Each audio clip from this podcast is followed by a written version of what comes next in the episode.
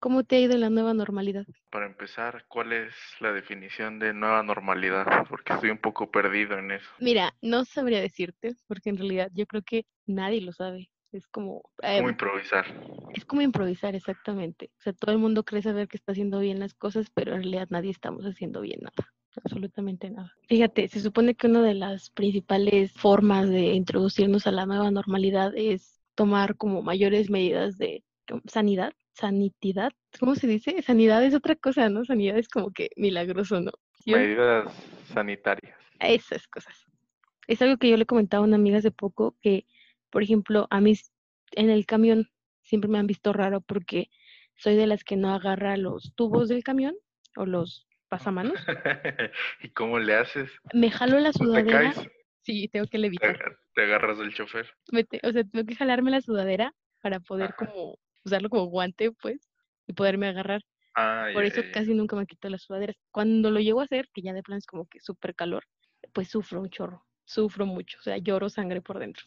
Agarras el tubo y que ya cuando vas así normal sientes la mano pegajosa o caliente. guácala. Ay, no, sí, guacala, y que no sabes ni siquiera quién estornudó ahí.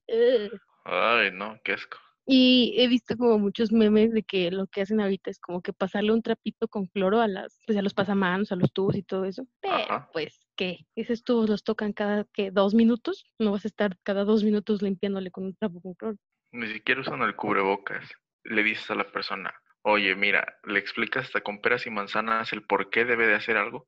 Y no solo para el bien de ella, sino para, para los demás. Sí, sí, sí. Y no, le entra por un oído y sale por otro. O lo peor, ni le entra, o sea, se ponen en plan de yo no sé, a mí no me vas a venir a decir qué hacer. Como el ese video, no sé si lo viste, el de Lady Pizza. Ah, o- sí. Ajá, de la mona de me van a dar mi pizza y todo, o sea, el chiste era de que ponte el cubrebocas porque si no no puedes entrar. Y ella en plan de que no, o sea, yo tú no me vas a venir a mí a decir qué hacer, bla bla bla. Según yo, el establecimiento está en todo el derecho de negarte el servicio si tú no cumples con las normas que te están pidiendo. Y supones, supuestamente en la entrada decía así como que entrada permitida con cubrebocas, bla bla bla, como en todos los lugares, ¿no? También de los que empiezan a agredir al mismo personal. Es como de, oye, espérate. Aunque también está el otro lado, ¿no? O sea, no sé si has visto eso. Es todo este generaciones en base a- al meme, al video. Entonces, por eso recordando mucho. Por ejemplo, los empleados de Starbucks, que son súper groseros. O de los de Cinepolis también, por ejemplo. Que me le puedes poner tantita más,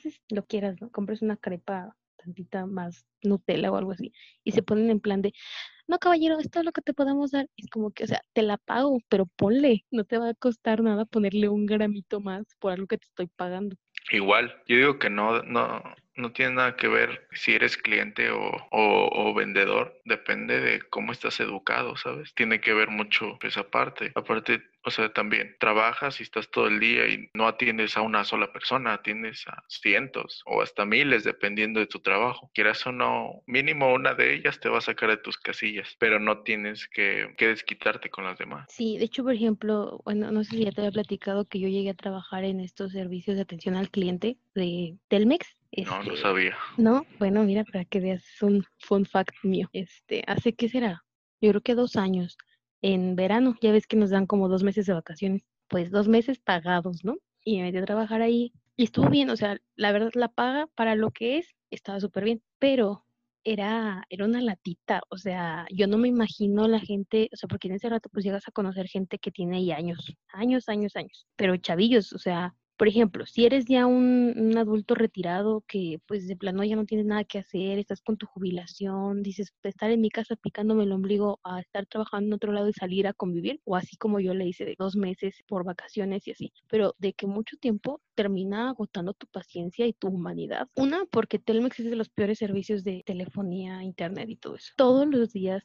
todo el día, ahí están llamadas de tiene meses que me dijeron que me iban a venir a cambiar el módem o el servicio o no sé qué y no lo han hecho. Entonces, o sea, por ejemplo, a mí me llegó a tocar uno de una señora donde me dijo, dime tu nombre completo porque te voy a demandar a ti y a toda la, empresa y no sé qué. Y yo de, a ver, quizás ella estaba muy desesperada y por eso estaba como en ese punto ya, porque para esto, o sea, llamaban gentes que seguían pagando su, su servicio ya por meses y no tenían ese servicio, pero tenían el contrato de que tenían que seguirlo pagando algunos te las quitabas de encima diciéndoles, si quiere lo comunico al departamento de, ya ni me acuerdo cómo se llama, pero donde les ajustaban el, el recibo. Si no tenían eh, el, el servicio de dos meses, pues se los quitaban, ¿no? O sea, no se los cobraban. Pero no, o sea, por ahí yo supe que en realidad era así como que, pues te quitamos 100 pesos de tu recibo y es como que, o sea, compara con que no me has dado servicio en seis meses y te lo sigo pagando. Entonces sí me llegó a pasar muchas veces eso de que, y pásame con tu supervisor y no sé, y en la, donde te capacitan, pues sí te dicen, llegan a decir así de que, que le des por su lado, o sea, que cuando te dicen que con alguien más, que, que le pases a alguien más arriba, que le digas así como que, ahí está ocupado, no sé qué, todos te dicen eso, pásame a tu supervisor, todos, todos, y no lo vas a hacer con todos, porque imagínate, el pobre supervisor pues estaría haciendo tu trabajo. Pero, por ejemplo, como dos, tres veces sí me llegó a pasar de que por más que le decía y que le insistía de que yo vería la manera de ayudarlo, bla, bla, bla, pues ya me tocó pasarle a mi, a mi supervisor.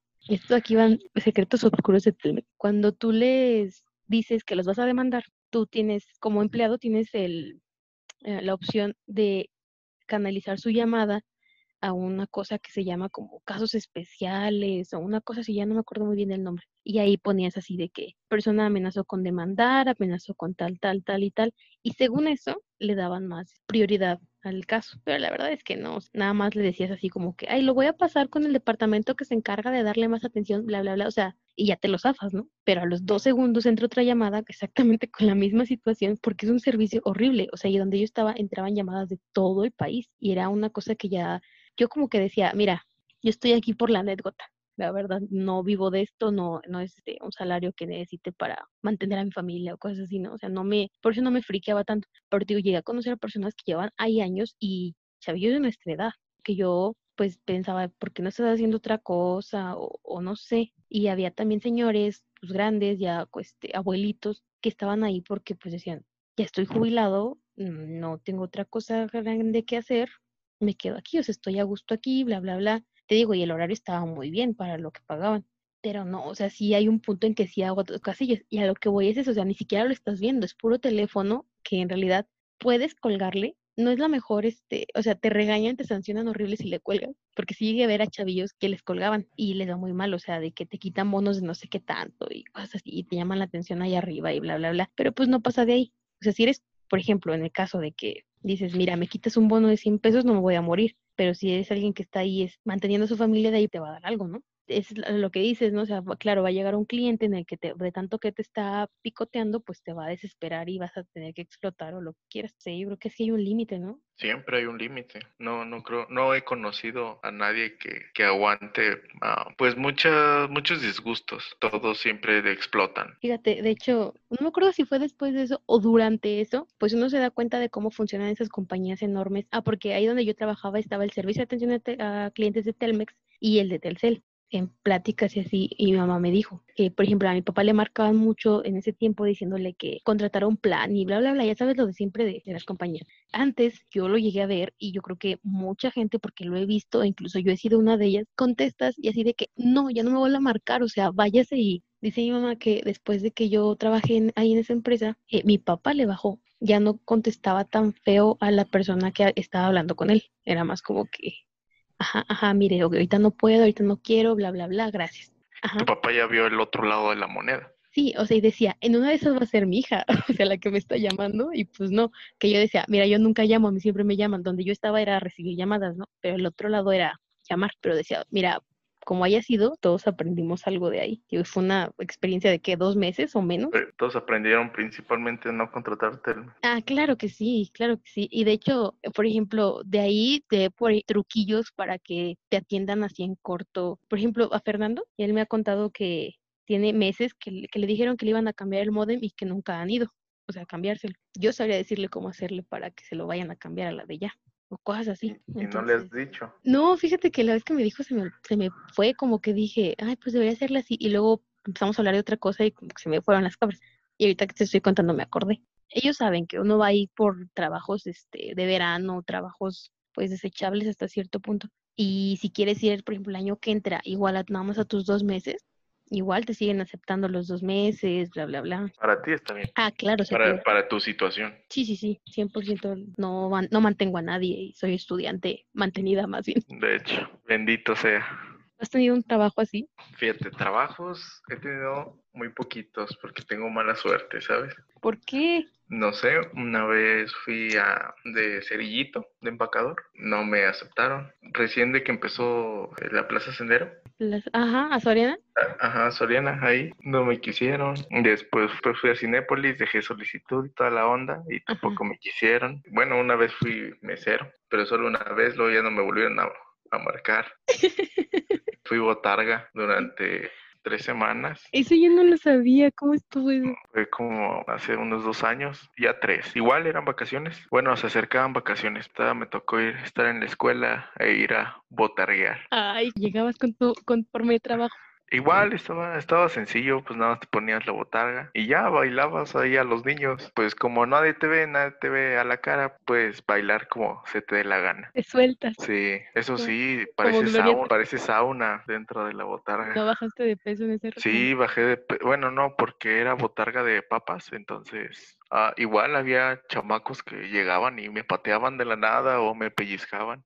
Es lo que te iba a preguntar, porque vi una película eh, mexicana, por cierto, como de las últimas mexicanas que he visto que me han, que me han sacado una risa sincera, que se llama Un papá pirata o algo así, y trata de eso, de unos monos que tienen una agencia de botargas, y el problema mayor es ese, o sea, de que los niños claqueaban a las botargas y las pateaban y todo eso, y es como común, ¿no? Sí, es como que les falta amor a esos niños, ¿sabes? Quieren Como- atención.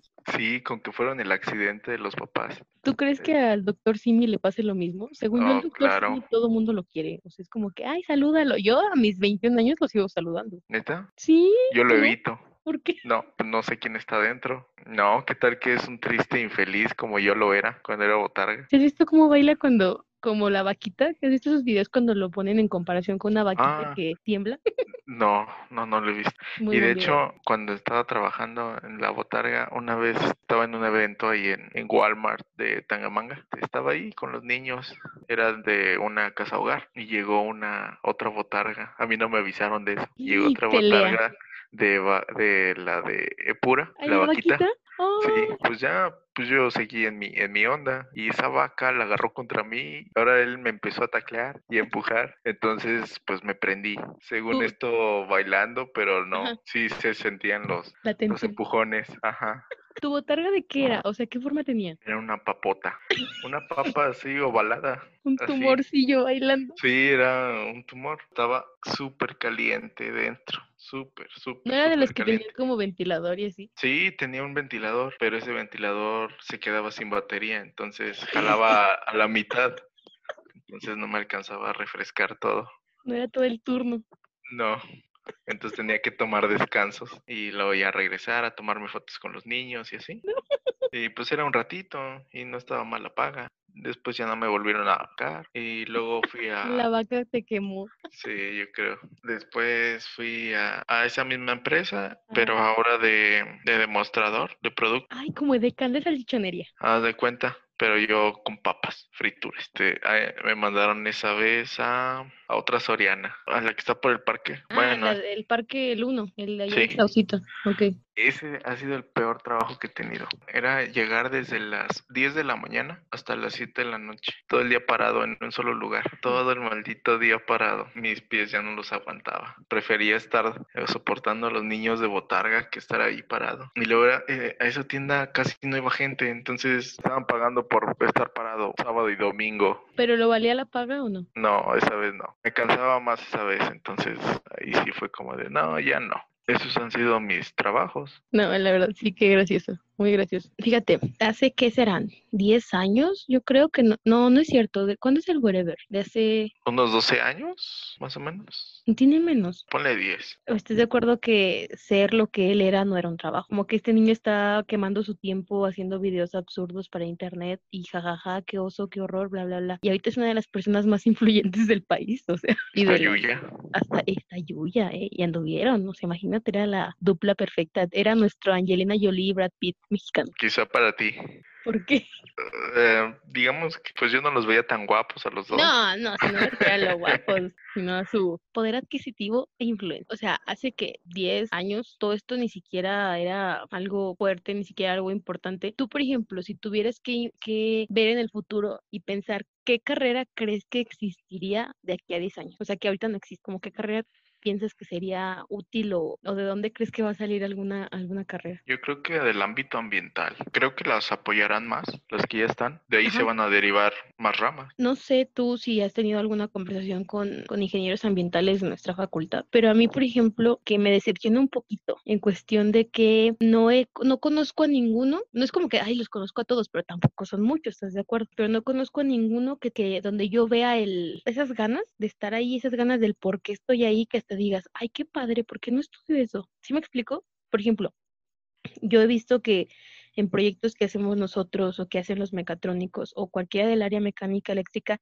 que a veces está como bien pero es como que, ay, ¿a poco hiciste eso? O sea, de otra carrera, ¿no? Y llegan y te dicen eso, y tú de sí, y se siente bien padre llegar y explicarles y poder saber cómo está funcionando y poder explicarle a la gente y como que te motiva y así dicen, ay, qué padre, y cosas así, ¿no? Y yo con los ambientales no veo eso, o sea, no veo el, esas ganas, o sea, no los veo con ganas, los veo con flojera, los no no me transmiten esa de, oye, si es que el ambiente importa, de verdad están pensando en el futuro X o Y, o sea, no, de hecho no conozco ninguna ninguno de la carrera de ambiental que no fume, o sea, así te la pongo para empezar. Y por ejemplo, esa cosa no es como que diga súper ecológica con el ambiente, es más, ni siquiera se degrada las colillas de cigarro. Por ejemplo, cosas bien simples, o sea, que quizás me voy a escuchar así como que hay, pero con, nosotros sabemos que con una cosa muy simple se puede hacer un gran cambio, que es, por ejemplo, alguno de ellos que diga, mira, yo traigo este botecito, vamos a echar aquí toda la colilla de cigarro para que no esté aventada por ahí. Mira, con eso, te aseguro que al menos ese espacio donde están ellos estaría limpio de eso. Ya si el resto de la facultad, pues ya ni modo, el cambio empieza por uno.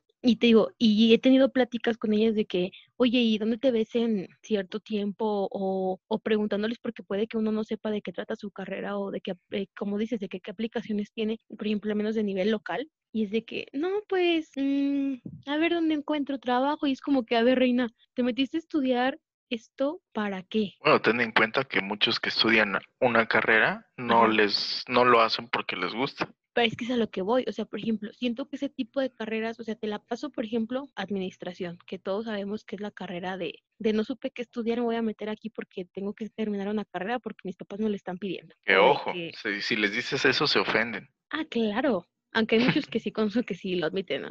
Pero claro, o sea, todos sabemos que es este, eso, ¿no? Pero igual yo sé que sí es importante porque todas las personas debemos de administrarnos. Ah, claro. Tanto tiempo y dinero. Pero, por ejemplo, pero... yo recuerdo que levantas una piedra y salen siendo administradores. Y, por ejemplo, también está de que el civil, ¿no? Ah, es que mi papá es civil. O sea, sí, pero tú qué querías ser.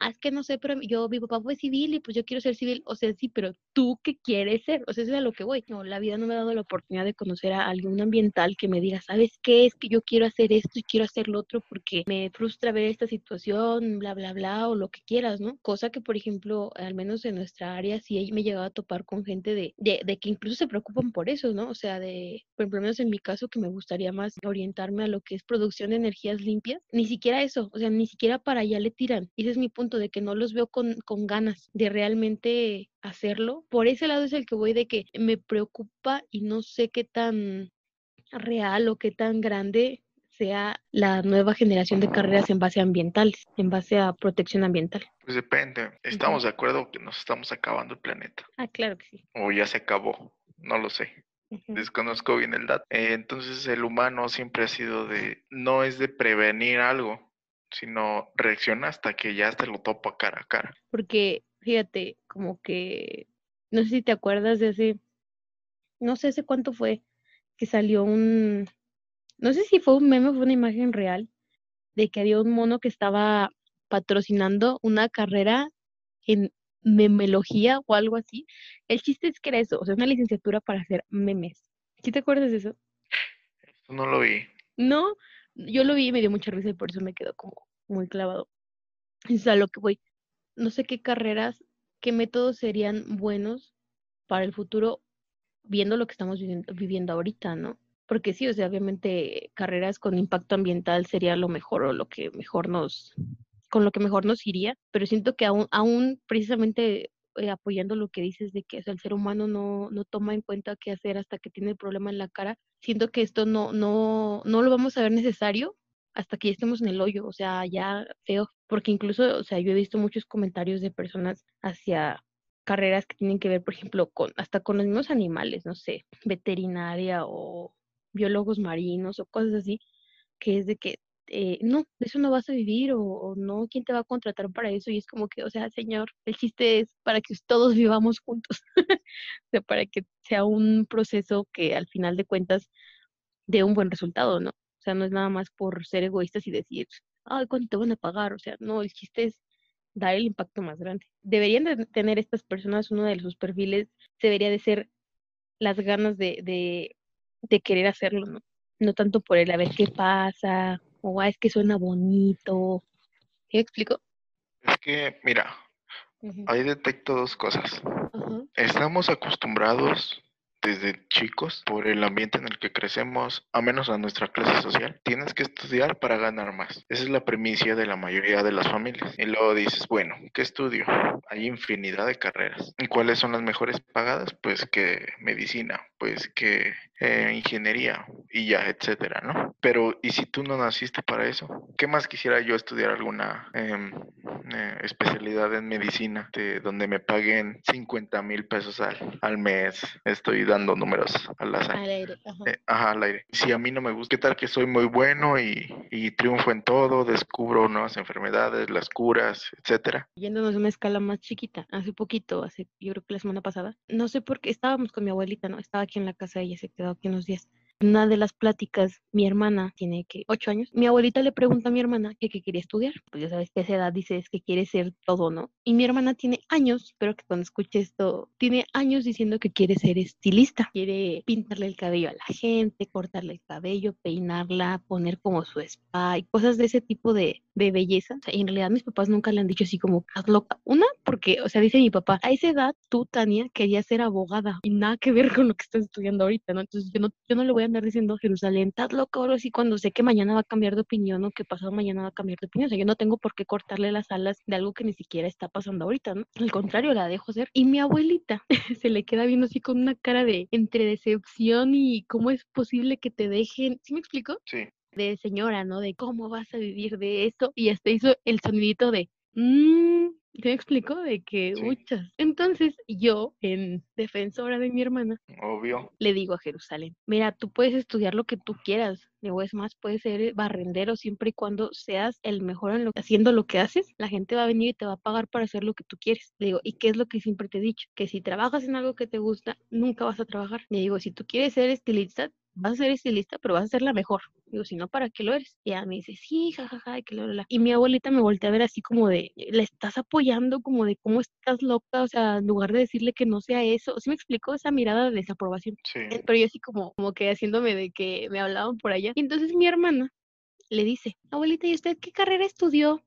Porque, por ejemplo, algo que le decía a mi mamá es de que ella está viendo que lo más, este, pues no sé si decirlo normal o lo más es llegar a la universidad, que me está viendo a mí que ya estoy ahí, pues uno va siendo como el ejemplo o el caminito por ahí a seguir, pero esa de, de o sea, me, me dio mucha risa, ¿no? Que cuando se lo conté a mi mamá, o sea, bueno, mi mamá estaba ahí como a tres metros, pero no estaba escuchando, pero sí se quedó así como de, de cómo cambia la mentalidad de la gente, ¿no? O sea, porque si, e incluso nosotros, si hace 10, 20 años nos hubieran dicho, ah, es que va a existir una carrera que se llaman youtubers, que suben videos a YouTube, y dices, o sea, ni siquiera existe el internet, no sé de qué me estás hablando. Tú dices que es YouTube. Ajá, ¿cómo se come eso, no? O sea, ¿cómo es posible que van a subir videos? O sea, los videos nada más los hacen televisoras, los hacen empresas cinematográficas, etcétera, cuando en realidad pueden ser cosas que revolucionan al mundo, ¿no? Y a veces estos famosos este, TikToks que tanto vemos, o sea, que son es la mejor aplicación o plataforma para editar videos súper rápido y bien. Yo soy muy grande para entenderle esa cosa. Yo no puedo hacer TikToks. O sea, el otro día lo intenté, no puedo, no puedo. O sea, ni siquiera era como para subirlo, era porque le quería mandar un video a una prima que había cumplido años. Y ahí estoy haciendo como un como collage de videos. Ay, no, no, tres horas, todo un mugre video de siete segundos, no, me desesperé bien feo. yo no puedo hacer eso, o sea, y, y yo a mis, que te digo, 21 años, ya me siento grande para esas cosas. Es que es un arma de doble filo. Tenemos todas las herramientas posibles que nuestros padres o nuestros abuelos ni se imaginaban o solo veían en películas. Pero aún así hay gente que lo usa para bien, para bien hacia la sociedad o hacia su círculo familiar o cercano. Y hay gente que lo usa para todo lo contrario, ¿sabes? Entonces yo siento que las nuevas generaciones se deben de educar para eso, para contribuir a algo bueno hacia los demás, para él y para los demás. No importa que, que venga, qué cambios vaya a haber, vas a tener a una persona responsable, con ética, con valores, que puede sacarle el mejor provecho posible para esas herramientas. Y, y, ya no va a importar qué estudió, qué no estudió, solo tiene que tener en cuenta qué quiere ser, qué quiere dar y qué quiere sentir, porque en el dar está el recibir y lo que recibes, pues quieras o no, pues tú sientes, ¿no? Te puedes sentir bien, te puedes sentir mal. Ya veremos dentro de unos 10, 15 años que estemos escuchando esto, cómo han cambiado las cosas o qué es lo nuevo que se ha inventado o que ha desaparecido, ¿no? Porque incluso a nosotros nos tocó ver que desaparecieron una carrera de la facultad, ¿no? ¿Cuál es? No sé si es informática o computación. Quitaron, quitaron informática y nada más le pusieron sistemas inteligentes. ¿Qué haces? Programar. ¿Qué haces en la otra? Programar. ah, qué gran cambio. Pero ahora es en inglés. Oh, muy bien. Oh, en inglés. Genial. Exacto, o sea, y fíjate, a nosotros nos, nos está tocando todo esto, ¿no? Parte de la adaptación, ahorita me estaba acordando que en una de las, ¿cómo se llamaban los, las clases que teníamos el primer semestre? Seminarios. Ajá. Este, bueno, a nosotros teníamos doble seminario. Uno era con tu asesor de una clase una vez a la semana y luego era otro día a la semana con todos los de la carrera en el aula magna. Y ahí teníamos que ir con traje. Éramos los ridículos que iban con traje. Mm, se veían bien. Ay, mira, no sé, había muchos que se veían bien, otros que no se veían bien. Te voy a decir, o sea, directa, honestamente, que a las niñas nunca nos ponían atención. La maestra, la, la instructora, la que se fijaba si traías traje y eso, a las niñas nunca nos prestaba atención. O sea, por ejemplo, yo me llegué a ir de que con unos leggings negros, una blusita pues, bien y ya, como era negro, pues dicen que el negro es elegante, ya no me decía absolutamente nada, pero llegué así con compañeros de que iban bien vestidos, o sea, pone tú que su pantaloncito de, de no sé, gamuza, gabardina, no sé cómo se diga, pero no era traje, y no los aventaba para atrás, o sea, ahí vete, y ahí con una falta ya reprobas todo el semestre, o sea, cosas así. Entonces, en una de las clases del seminario con el asesor, nos contó que la generación que estaba, dos generaciones antes de nosotros, una, una generación antes de nosotros, más bien, o sea, completo, fue la generación a la que le tocó adaptarse al cambio de, de ya no son cassette, ahora son CDs, y luego al año ya no son CDs, ahora son memorias, y luego al año es ya no son memorias, son correos, y luego al año es, ya no son correos, son este, te mando el archivo aquí por... Y es la nube. En la nube, ajá, súbanlo a la nube, súbanlo a la plataforma o X o Y, Y nos regañaba mucho a nosotros porque decía que estábamos inmensos, básicamente, ¿no? Porque no podíamos como adaptarnos fácil al semestre. O sea, pero te estoy hablando de que lleva, esta plática nos la echó cuando llevábamos un, un, mes en el semestre. Un mes, es como que no sé ni en qué carrera estoy en un mes. Espérame, ¿no? Ah, paréntesis. No sé qué opinas tú acerca de eso porque te voy a hablar en mi, a mi punto en específico de cómo viví esa parte. Cuando yo entro a la universidad, siento que eh, desde el primer momento en que entras te exigen cosas como si tú ya previamente tuvieras mínimo seis meses sabiendo lo que hay adentro. No hay, aunque te dicen, no, es que tu asesor, es que los seminarios, es que no sé qué, es como de, aún así en los seminarios me dicen o me explican de lo que se va a tratar los créditos, este, las materias, bla, bla, bla, pero todo eso es información nueva para ti, entonces no lo asimilas. O sea, lo puedes, le puedes entender al que te está exponiendo, pero tú sales del salón o de la clase y es como, eh, ¿y eso dónde se hace? ¿O cuándo se hace? Entonces yo siento que no sé si es solo en, en nuestra facultad o en nuestra universidad, pero siento que ahí le están regando un poco. Yo me perdí varias veces en todo ese cambio. Entonces, gracias a eso me fue mal en unas materias y tuve que repetirlas el siguiente semestre. Entonces ya no fui alumno regular. Y desde el primer semestre, o sea. Sí, sí, siento que muchos, o sea, sí está bien que te exijan y que, como tú dices, si no vas bien, este, como te piden, bien vestido, pues, pues no entras porque son las reglas. Pero sí siento que deberían de no suavizarse, pero sí entender más el cambio que es de prepa a universidad. Por ejemplo, piensan que, ellos, que tú ya asumes y entiendes que es un crédito. Y cosa que, por ejemplo, hasta la fecha yo le he explicado a mi mamá eso por cuatro años y sigue sin entenderme. O sea, de que llevo tantos créditos y mamá, ¿qué es eso? O sea, somos dos. Exacto. es lo mismo. Y, y, cómo espera que, o sea, te digo, claro, ellos porque no es su pan diario, ¿no? Uno se lo menciona, pero no es su pan diario. En el primer semestre apenas estás sabiendo qué onda, qué está pasando, para dónde voy, ni siquiera tienes idea de qué es la carrera. Te metiste con la idea de ver qué pasa. Tú tienes una idea, ajá. O sea, pero no es como la acertada, o no sabes cómo hacia dónde, hacia dónde te va a llevar. Claro. En, en sí, qué, qué, qué abarca, etcétera, ¿no? Entonces, sí se me hace como muy radical, o sea, apoyando lo que dices, que de la nada es como que, no, y ya tienes que saber qué hacer y ahorita me lo dices y no sé qué. Por ejemplo, yo tuve un problema, muy triste, por cierto, que es el por qué llevé máquinas eléctricas 2 hasta este semestre. Te lo voy a contar. Yo no he reprobado ni... esperando. Claro que sí, estar juntos. Este, yo no he reprobado ninguna materia del área de la rama eléctrica o sea, en cuestión de recursarla. Pero lo que pasó fue que ya ves que metíamos ay, ¿cómo se llama? Electricidad y magnetismo A en segundo semestre. Pero éramos, no sé, o sea, sumando tu carrera y sumando la mía, éramos un chorro, un chorro, o sea, porque era primer semestre, todo el mundo, es, no, todavía no corrían a nadie. Todo el mundo está ahí, todavía. Todo el mundo está ahí, ajá. Y me acuerdo mucho que abrieron, creo que nada más tres grupos. Y yo fui de las que no alcanzó a inscribir ese grupo por un problema que tuve en la plataforma entonces me movieron el horario de inscripción y no sé qué, o sea, cosa que yo ahorita ya te lo entiendo, pero en ese momento yo me acuerdo de mi frustración de es que yo no sé qué está pasando, o sea, y voy con mi asesor, mi asesor me manda por un tubo porque siempre ha sido así, voy con el coordinador de la carrera y me dice, es que tu asesor te tiene que explicar, y yo, a ver, ¿cómo te explico que mi asesor me mandó contigo porque él no quiere explicarme? Quiero que me expliques y me explica a su modo, a su modo de, es que tienes que saber lo que te estoy diciendo. Y es como, no, no sé qué me estás diciendo porque no tengo idea, porque es la primera vez que me inscribo. Ya ves que es la primera vez que en sí tú lo vas a hacer, porque en primer semestre te dan tu horario, pero para segundo semestre es hazlo solo. Total ¿Cómo me dio miedo esa, esa, esa vez esa de inscribir tu horario? Sí. Pues hasta la fecha, ¿eh? no creas, o sea, yo sí me sigo sintiendo así nerviosa de que ya no voy a ah, alcanzar. Ah, bueno, pero es otro nervio, o sea, ya sabes lo que te espera o mínimo sabes cómo solucionarlo, ¿no? O te resignas. Ándale, y por ejemplo acá, o sea, imagínate, yo toda sonsa, sin saber qué hacer, nadie me asesoró, te, te, te da el bajón, o sea, de que dices, ay, es que ya no voy a llevar una materia y toda mi generación sí la va a llevar, o sea, te hace sentir muy mal. Bueno, a mí me pasó eso, o sea, de que digo, voy a decir que estoy bien mensa y que por eso no la puedo inscribir, o que de plano reprobé y por eso no la puedo inscribir, etcétera, ¿me explico? Entonces, o sea, y es cosa que llevo acarreando hasta la fecha del día de hoy.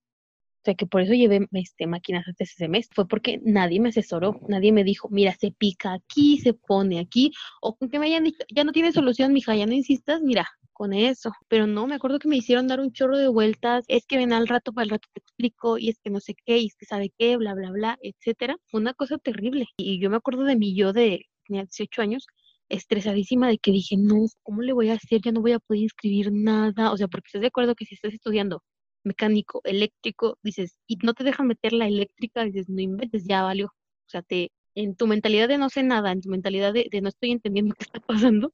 Y en tu mentalidad de cómo te la pintan. Ah, en los seminarios que te decían, es que si no inscribes esto, te vas a atrasar y te van a correr. Sí, sí, sí. Todo terminaba en, te van a correr. Sí, era horrible. Entonces, imagínate, yo pisoteada, ¿no? Ya acabada, devastada. Y ni siquiera fue como por algo que yo hice, o sea, fue de que es que la plataforma no sé qué. Y hasta después de quién, hasta terminando el segundo semestre, fue cuando me pudieron explicar qué pasó. O sea, me dijo mi es que si tú hubieras sabido qué es el, pues claro, o sea, por eso yo vine y hablé contigo, por eso yo vine y te buscaba, por eso yo hice esto, el otro, y desde ese semestre es el que traigo así el, ah, de mi asesor, de que cada que me mandan con él es como, ay, no, por favor. O sea, porque sé que no va a solucionar absolutamente nada. Son personas que no se ponen en los zapatos de las otras personas. Sí, o sea, y yo entiendo que a ellos tipo y salieron de ahí, tipo y también, o sea, estudiaron la misma carrera, se sentaron en los mismos pupitres, lo que tú quieras, pero cada cabeza es un mundo. A final de cuentas, él entiende las cosas de una manera, yo lo entiendo de otra manera. Tienes que tener, de que si vas a ser asesor, tienes que ponerte los pantalones de que vas a hablar con gente que no sabe. Que si lo quieres ver que estás sonso, está bien, háblame como un niño chiquito, pero mínimo háblame. Dime, no se va a poder.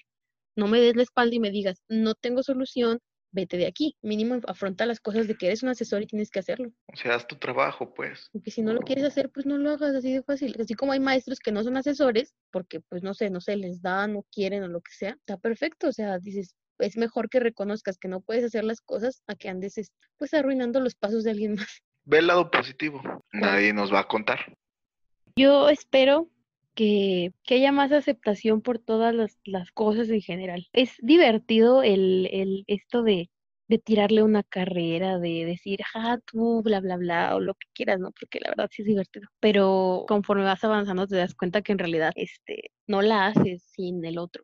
No. Claro. Y fíjate que es parte de mi, eh, y ahorita, de lo de proyecto integrador, de que ya ves que no nosotros como IMES no podemos hacer proyectos de otra, con otras carreras, a menos que esa persona quiera hacer un proyecto de nuestra carrera, que, nadie quiera aventarse ese papel, la verdad, ni siquiera nosotros mismos.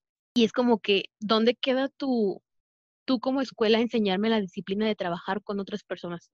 De enseñarme que un ingeniero administrador este, me va a ayudar afuera que un mecatrónico me va a ayudar afuera, que un bla, bla, bla me va a ayudar afuera. ¿Me explico? O sea, no, me estás diciendo, prívate, no le hables a nadie, bla, bla, bla. Y es como que no, o sea, tengo que saber aceptar que en realidad yo no puedo hacer esta cosa, yo no puedo hacer el otro, o, y que la otra persona también diga, es que sabes que yo no puedo hacer esto, tengo que tener a alguien que lo quiera hacer. ¿Cómo, ¿Cómo nos van a poner a programar a tu carrera y a mi carrera? Si acaso me acuerdo nada más de cómo programar dos más dos. Yo ni eso creo. Eso del hola mundo ya se me olvidó. O sea, y ya. O sea, ¿cómo quieren que pasemos de hacer eso? Crearte una, un sistema que te regule del voltaje de tal operación. Y es como, porque todo eso es programado. O sea, no inventes, necesito de un mecatrónico. Y tú me estás aventando al ruedo solo. Claro, y por ejemplo, todos los mecatrónicos, si quieren hacer algo mecánico o algo 100% eléctrico, no van a poder, a lo que voy, o sea, eh, comparto tu punto, es como de, me estás diciendo, ah, cuando llego aquí a la carrera, primer semestre, tienes que enseñar a convivir con todos tipos de carreras y trabajar claro, porque juntos. te mezclan, ¿no? O sea, te ponen que rama común, no sé qué. O sea, estás diciendo que todo eso al final no, no cuenta que todo eso lo hice para nada. Sí, más porque, no sé si te acuerdas, bueno, estuvimos en la misma prepa, ¿no? Pero tú estuviste en la mañana, pero eran los mismos libros, pues. Yo me acuerdo mucho que ponían estos, eh, que a cada rato eran trabajos en equipo, aunque sea en el mismo salón. El colegiado. No, o sea, aparte, aparte de Ah, eso. O sea, de que por cualquier actividad que fuera, era en equipo y era que porque teníamos que desarrollar competencias, que desarrollar competencias, que porque el nuevo plan de estudios era que que desarrolláramos esa competitividad con otra persona en base a formar un buen equipo y poder competir con otros, bla, bla, bla. Y esa palabrita, competir, competir, competir, era la, el pan diario, ¿no? Y ahorita, o sea, llegas a la uni te- y así como dices, el primer año es de que sí, este, tienen que saber trabajar con todos para que juntos sean, este, un, una como alianza fuerte y no sé qué. Y llegas a los últimos años de la carrera y es de, no, odia a todos, sepárate y sobrevive solo. O sea, ¿cómo? Y luego sales de la carrera y es que tienes que aprender a trabajar en equipo. O sea, ¿cómo? ¿Y luego qué pasa? Pues lo que pasó con este, con estos dos profesores, eh, Aurelio y, y Salas, nos estuvieron peleando varias veces enfrente de los alumnos. Qué oso. Tocó verlos y, y es a lo que voy, o sea, estuvieron, no sé, no sé si Salas estudió ahí, creo que no, en la universidad. No estudió en Michoacán. Mm, y ahí es el acentillo. Sí, él es de allá. Por eso habla tan raro. Es que, ay, no, ¿cómo, cómo? Yo nunca he podido imitarlo. Jamás. No me sale. No, pero sabe, como que nada más es de su hermano y él, porque Peña también es de Michoacán y él no habla así. Son traumados.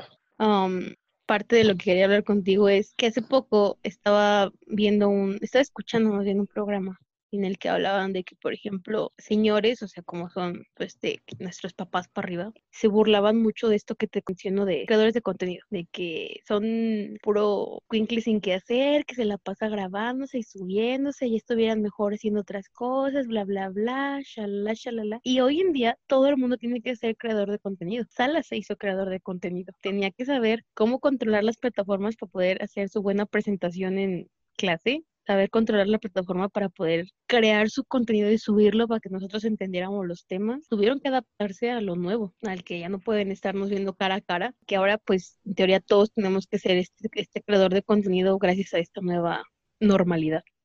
Yo tengo una gran pregunta. Cuando yo estaba en primer semestre, me dio clases el tigre. Ajá, al que se infartó. No, no ¿Ese se es? infartó. El que se infartó fue Capistrán. Tigre también se infartó. Es Ah, un viejito.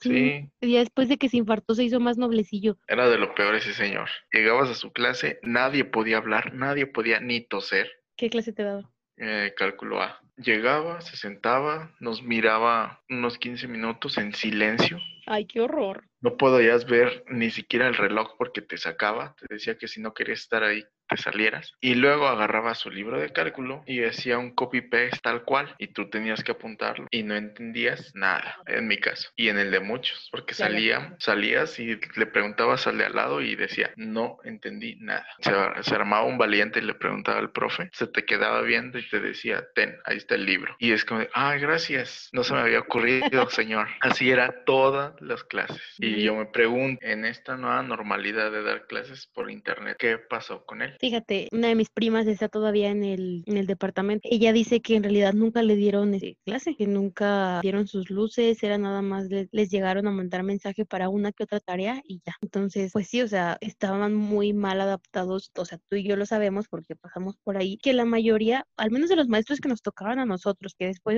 de nosotros entró otra generación de maestros. Y como que nosotros fue el último, ¿no? Y Sí, luego ya horror. como que renovaron. pero la mayoría de los nuestros eran ya señores muy grandes, fue el preci, o sea, ya súper grandes, que ya ni hablar pueden y lo que hacen es nomás intimidarte como le hacía el tigre, ¿no? Que te estoy hablando de la generación del tigre, Toranzo, eh, También medio clase. otro señor, el Pidio. El Pidi también medio clase. Ellos, ¿estás de acuerdo que son contemporáneos? O sea, te- te estamos hablando de que al tigre ya le dio un, un infarto, que según yo después de que le dio el infarto se hizo más noblecillo, su esposa la tigresa. Luego dicen que su hijo es igualito o más gacho, el Sí, tigrillo. el tigrillo. Fíjate que él igual se las daba de muy sangrón, pero al final sí los ayudaba. La verdad es que yo no, no- nunca me llegó a tocar clase con él, gracias a Dios. No, Pues, ni a mí. con ninguno de los tres, Ah, bendita tú. ni con el diablo o el malo de Claudio Vicente. Sí, Jamás, ¿no? Yo, mira, Dios me agarró de la mano. fuiste la consentida. Ay, claro que sí. Y del diablo, del bueno. Pido diablo bueno. Ay, sí, yo lo amo. Por él no he metido termo. Ya hazlo sin miedo. Dentro de. Cuando vuelva a escuchar esto, espero ya haber pasado termo. Ojalá. Es todo este grupo de maestros, yo he escuchado que, que mira, no lo dudo ni un poco, que son de estos maestros con plazas, que por Sí, más, son. por más clases feas que den, no los van a correr porque están súper eh, aliados o algo así con la universidad y no los van a correr. Y es horrible porque, ¿qué te dice de un profesor que no está actualizado, que es un profesor que seguramente le dio clases a, a los papás de los, de los compañeros que tenemos ahorita, incluso las formas de aprender y cómo es posible que todo, absolutamente todo en esta vida ya haya cambiado, menos la manera de enseñarle a la gente. Sigue siendo exactamente el mismo, el pupitre, el pizarrón y la persona enfrente. Creo que yo estoy en contra y a favor. Estoy como a la mitad, ¿sabes? De que cualquier carrera pueda dar clases. Si es así, ¿por qué existe la normal? Si, si vas a las universidades y ves al que le dicen maestro o profesor, es ingeniero, no es maestro. Él sabrá mucho de su tema, pero es muy diferente a como lo de a, a explicarse. Te digo, estoy a favor y en contra. ¿Por qué? A favor. No me considero un maestro, pero yo también he dado clases. Y tú también. Y está padre, pero me ha tocado dar clases a grupos muy reducidos que se trabaja muy bien porque estás con cada uno. Me ha tocado dar clases a más de 30 personas. Es Y horrible. es un horror. Es que sabes horror. que nada más están escuchando cinco personas y es mucho. O sea, y tú lo sabes, pero tienes que seguir adelante con la cara en alto. Y ya, eh, sí, y que te vuelvan a preguntar lo que dijiste hace cinco minutos, es como, de, pues ni modo, así es. Peor lo que dijiste hace media hora, o sea, de que se quedaron desde el principio.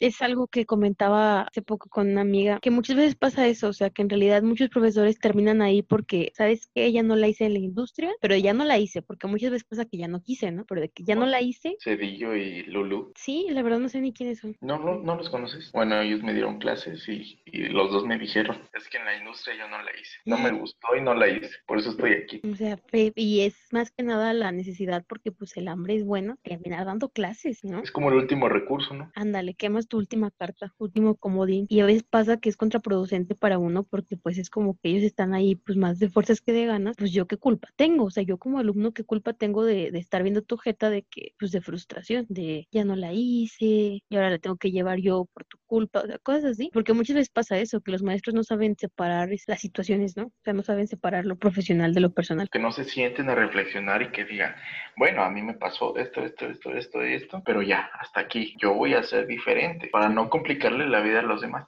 Y, no se los voy a solucionar porque cada uno va a batallar con cosas diferentes algo que a mí ya no me toca batallar. Que es otra generación, ya se van a enfrentar a otras cosas, pero por lo menos les ahorro lo que yo ya pasé. El chiste es ese, ¿no? Buscar un cambio y buscar que los que siguen de mí estén mejor o que les vaya mejor que a mí o aportar algo bueno al mundo. Qué bonita plática, me dio mucho gusto hablar contigo. Ya mucho que no hablaba contigo, de hecho, que desde que terminé el semestre. No contestas what? A ver, por último, estaba pensando, no sé si a ti te está pasando, pero algo que te decía el otro día que a mí realmente sí me está pasando mucho, es que estoy perdiendo mi, mi, uno estoy batallando mucho con mi memoria, ¿no? O sea, es una cosa horrible, es una cosa terrible que no se lo deseo absolutamente a nadie. O sea, batallo mucho, querer aprender otro idioma a la hora de que estás olvidando el español es algo horrible. Horrible, horrible, horrible. Me dan ganas de llorar todos los días. Entonces, me está ayudando esto como a hablar, a no olvidarme cómo interactuar con la gente, porque hay palabras que se me olvidan, palabras muy básicas. Y esto me está ayudando, o sea, lo, me está ayudando como ejercicio, como... Como ejercitar. A ejercitar la mente, ajá. Y de verdad, no sé, yo creo que qué bueno que no he visto a gente en meses, porque de verdad que me, me pasa que me pongo frente al espejo a hablar y me veo con mi cara de frustración. O sea, esa cara que no sabes que tienes hasta que la tienes, de, cuando se, no sé, sí, yo no sabía que tampoco la tenía, pero la tengo. Y cuando se me olvida una palabra, mi cara de, y, me duele la cabeza. O sea, siento como se me apachurra el cerebro cuando quiero recordar las cosas. Imagínate la sensación que tienes durante un examen cuando no te acuerdas de algo, esa sensación de... Mm, todo yo creo que es más una sensación de, espera, esto yo lo sabía, pero ahorita no me acuerdo. Eh, no, eso era antes. Eso era más ah, sencillo, era más, este, menos doloroso pero esta es más desde, digo, como cuando, cuando de plano ya no recuerdas, no sabes si lo sabías y estás en el examen y sabes que se te va a acabar el tiempo y todo el mundo te está viendo que ya tienes que entregarlo y estás así y cierras los ojos y quieres recordarlo y te duele la cabeza. ¿Sí te ha pasado? ¿Eso? No, no tan así, pero me imagino. Ajá. Bueno, eso todos los días, cada cinco minutos o menos. Es horrible. Este, bueno, voy a hacerte una ronda de preguntas rápidas en lo que quiero que me contestes es lo primero que se te venga a la mente de manera más concisa y corta. No puede, este, puede ser una oración, o sea, más larga, pero sí lo más concreta que puedas, ¿no? El chiste de esto es para que cuando escuches estas respuestas dentro de unos años, hagas esta misma actividad contigo mismo y veas qué tanto cambió tu manera de responder. Ok. Interesante. Muy bien. Ahora. Estoy nervioso. Van a ser solo cuatro. o algo así? No, Ah, ok. Van a ser súper rápidos, ¿ok? Van a ser al menos cuatro que sean como de una palabra o algo así y ya otras que sean más concisas, más largas. Y la primera pregunta es, ¿pudieras vivir en cualquier parte del mundo? ¿En dónde sería? En Canadá. ¿Por qué? Siento que es lo más cercano a una utopía actualmente. ¿Quién es tu crush más grande de la televisión? Scarlett. Scarlett Johansson. Claro. Ok, crush hombre. Kenny Reeves. Si tuvieras que elegir en ser un perro toda tu vida o en ser una tortuga pero vivir en una isla paradisíaca, ¿qué preferirías? La isla, la tortuga. Si estuvieras en una isla desierta, ¿qué cosas preferirías tener? Tres cosas, rápido. Salud, agua y comida. Salud, agua y comida. Ok, te voy a dar dos, una semana de salud, dos litros de agua y una hamburguesa. Te sació toda tu necesidad. Tienes que ser más específico. Más específico, ok más concreto, más bien, o sea. Fui muy, muy concreto. No, pero es que dijiste comida, pues te doy una hamburguesa y ya se cumplió. Siguiente pregunta, para que pienses en cómo contestas las cosas. ¿Helado de vainilla o chocolate? Chocolate. ¿Salado o dulce? Dulce. ¿Cuántos hijos quieres? Cuatro. ¿A qué edad te piensas casar? Cuarenta. ¡Yay! Muchas gracias por participar en este experimento social. Gracias a ti por invitarme. ¿Por qué lo dices con sarcasmo? No, no dije nada de sarcasmo. Estuvo, estuvo buena la, la experiencia. ¿Qué día es hoy? Pues yo creo que el... Hoy es primero, miércoles primero de julio. Yo creo que el jueves ah, en la feliz día del ingeniero. Cierto, felicidades igualmente. Bueno, Andrés, muchas gracias por estar aquí, por aceptar grabar conmigo a la 1.53 de la mañana del primero de julio. ¿Algo que le quieres decir al Andrés del futuro? Eh, lávate los dientes. Y, y que estás muy guapo. No le creas. ¿Quién sabe? Ah, o te pasa como Cristiano Ronaldo, ¿no? Que era feo y ahora es Cristiano Ronaldo. Hoy soy Andrés Ornelas, mañana soy Cristiano Ronaldo. Dicen que uno no es feo, que es pobre. ¿Quién sabe? Espero ser rico. Aunque sigas feo. Aunque siga feo, pero rico. Muchas gracias, Andrés. Gracias a ti, Tania. Bye.